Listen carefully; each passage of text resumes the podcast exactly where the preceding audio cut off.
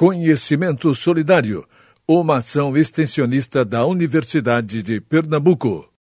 Sejam bem-vindos e bem-vindas, professores, professoras, pesquisadores, pesquisadoras, alunos e alunas e público em geral. O nosso podcast Educação e Literatura em Movimento é um espaço de reflexão para todos que acreditam numa educação solidária, libertária.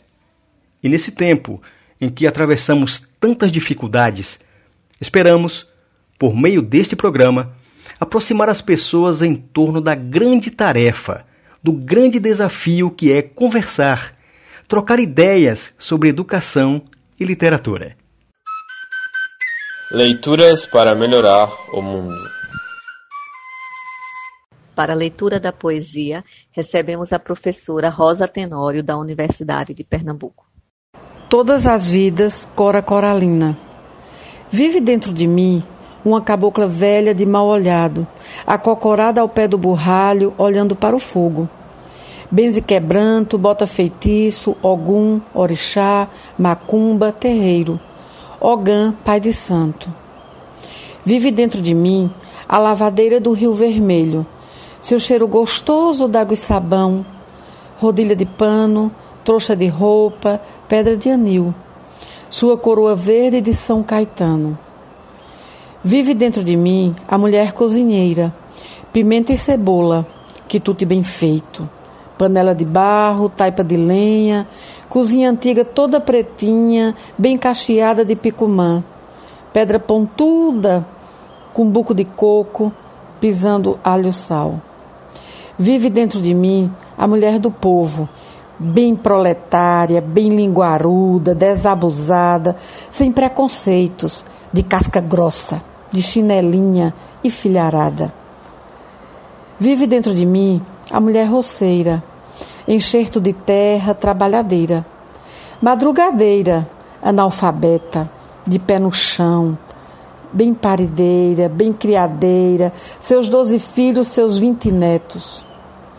Vive dentro de mim a mulher da vida, minha irmãzinha, tão desprezada, tão murmurada, fingindo ser alegre seu triste fado.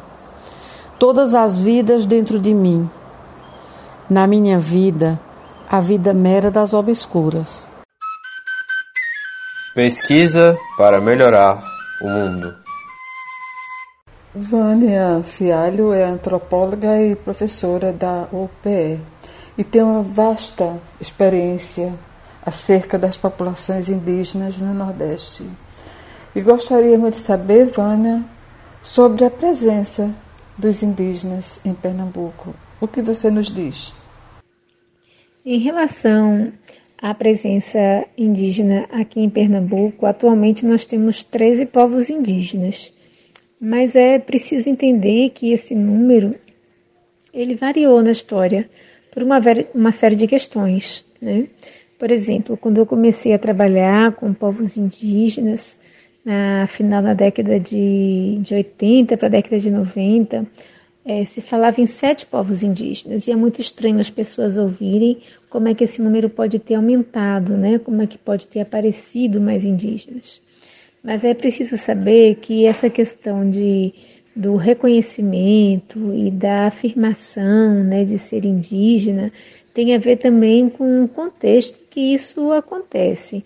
Durante muito tempo se foi negada a possibilidade das pessoas se afirmarem enquanto indígenas, até por conta do estigma né, em torno do que é ser indígena no imaginário social da gente. Sempre se coloca o indígena como sendo preguiçoso ou sempre relacionado a alguns elementos que a gente chama né, de elementos diacríticos, que são aqueles que marcam a diferença entre índios e não índios, como se fossem aqueles índios que nós estamos acostumados a ver no norte ou no centro-oeste. Na verdade, aquele índio que é idealizado como longe da civilização, né, como sendo. É, o, de uma maneira romântica, como o bom selvagem. Enfim, lógico que os povos indígenas se distanciam muito desse imaginário. São vários povos indígenas de, de, de tradições diferentes, línguas diferentes. Aqui em Pernambuco, dentre esses 13 povos, nós temos apenas o grupo indígena Funiô, povo indígena Funiô, que ainda fala sua língua, o Iatê. Os demais povos, nós temos algumas é, informações sobre as palavras, sobre o léxico dessas de, de, que esses povos já utilizaram um dia, mas não temos mais a estrutura né, da língua é, desses povos. Mas é, o que é importante também dizer é que foi a partir da Constituição de 1988 que se colocou, se modificou a política indigenista no Brasil. A gente tinha uma política que era, ela era integracionista, que previa a integração dos índios na comunhão nacional. Na verdade, é, a previsão era de que os índios deixariam de existir. Só que com a Constituição de 88 e com a queda também da ideia de tutela, o que a gente vê é um movimento contrário. Vários grupos indígenas né, retomando sua história, se afirmando, é, é, requerendo reconhecer o reconhecimento territorial, e aí a gente tem um aumento de número né, de povos indígenas que são reconhecidos. Vale ressaltar que essa questão do reconhecimento é um detalhe importante, porque quando a gente fala de reconhecimento, é do território, né? Porque a partir da Convenção 169 da Organização Internacional do Trabalho, que é algo que o Brasil é signatário, tá, está colocado lá que a questão da autodeterminação. Então, são os próprios índios que são aqueles capazes de se afirmar né, enquanto indígenas.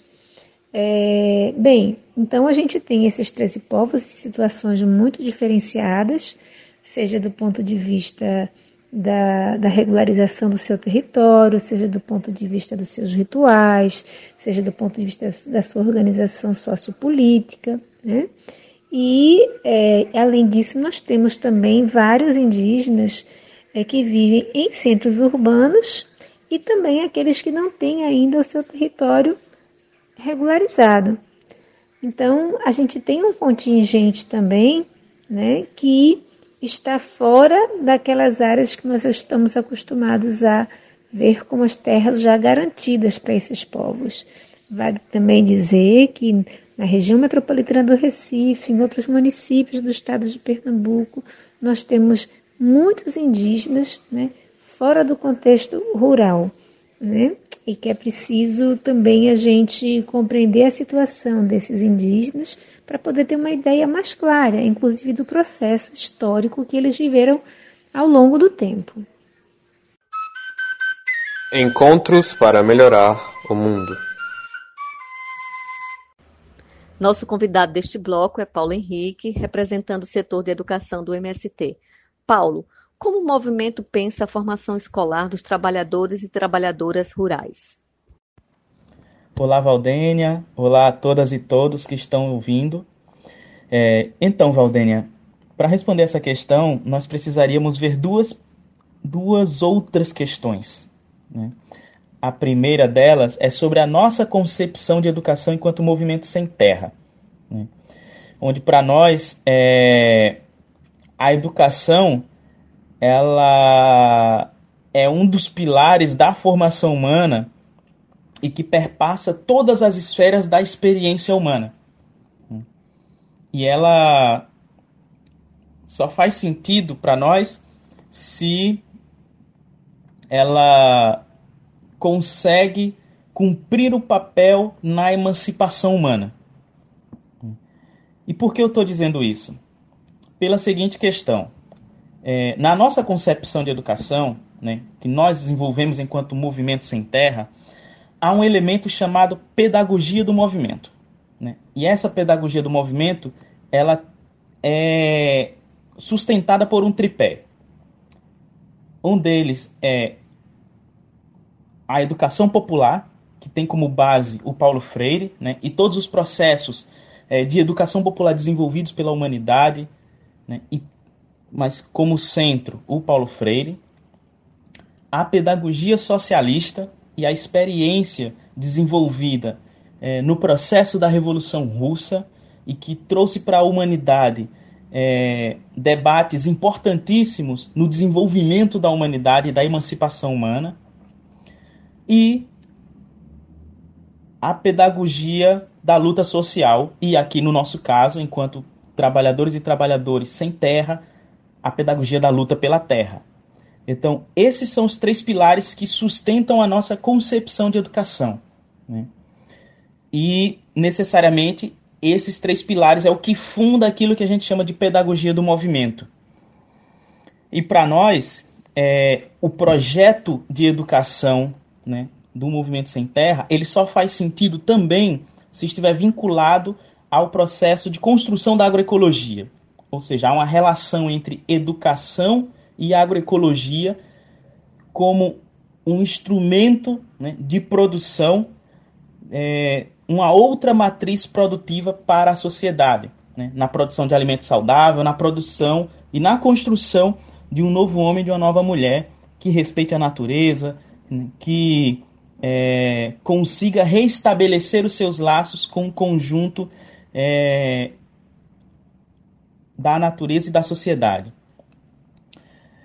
Mas também nós entendemos que essa concepção de educação ela parte né, de dois princípios. Né? O princípio filosófico, que é a nossa visão de mundo, e aí baseado no materialismo histórico dialético, né? e nos princípios pedagógicos, que é o jeito de fazer a educação e pensar a educação. E isso intimamente ligado à nossa pedagogia do movimento. O segundo ponto, sobre a a nossa concepção de escola, né? Onde nós entendemos que escola é mais que escola. E que a escola, ela é o conjunto dos sujeitos que a constroem e a constituem.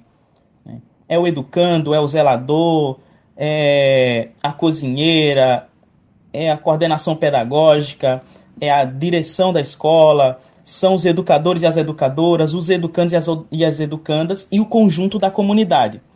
Então não há escola para nós, né, a escola viva, se não houver isso, né, se não houver essa interação. E a escola ela precisa também estar a serviço da sociedade. Né? E nesse sentido, a escola ela cumpre um papel importante no processo de formação né, dos sujeitos.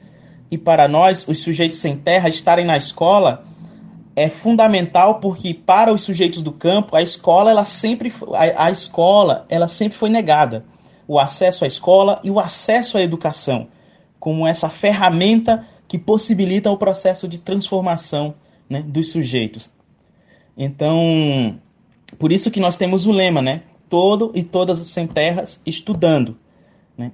E estudar não necessariamente apenas para o para suprir sua necessidade de conhecimento, mas que esse conhecimento esteja a serviço da humanidade e que possa, é, como eu coloquei no início, né, cumprir a tarefa do processo educativo, que é o papel da emancipação humana.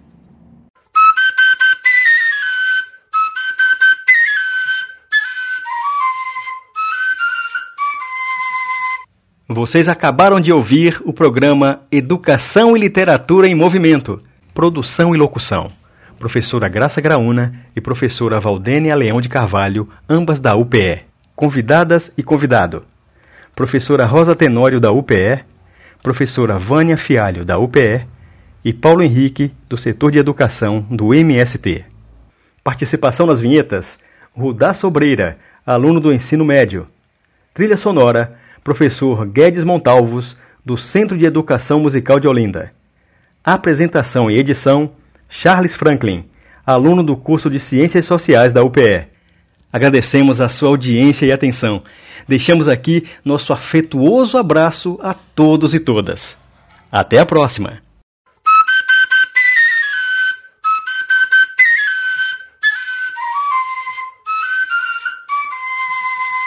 Universidade de Pernambuco. O conhecimento a serviço da vida.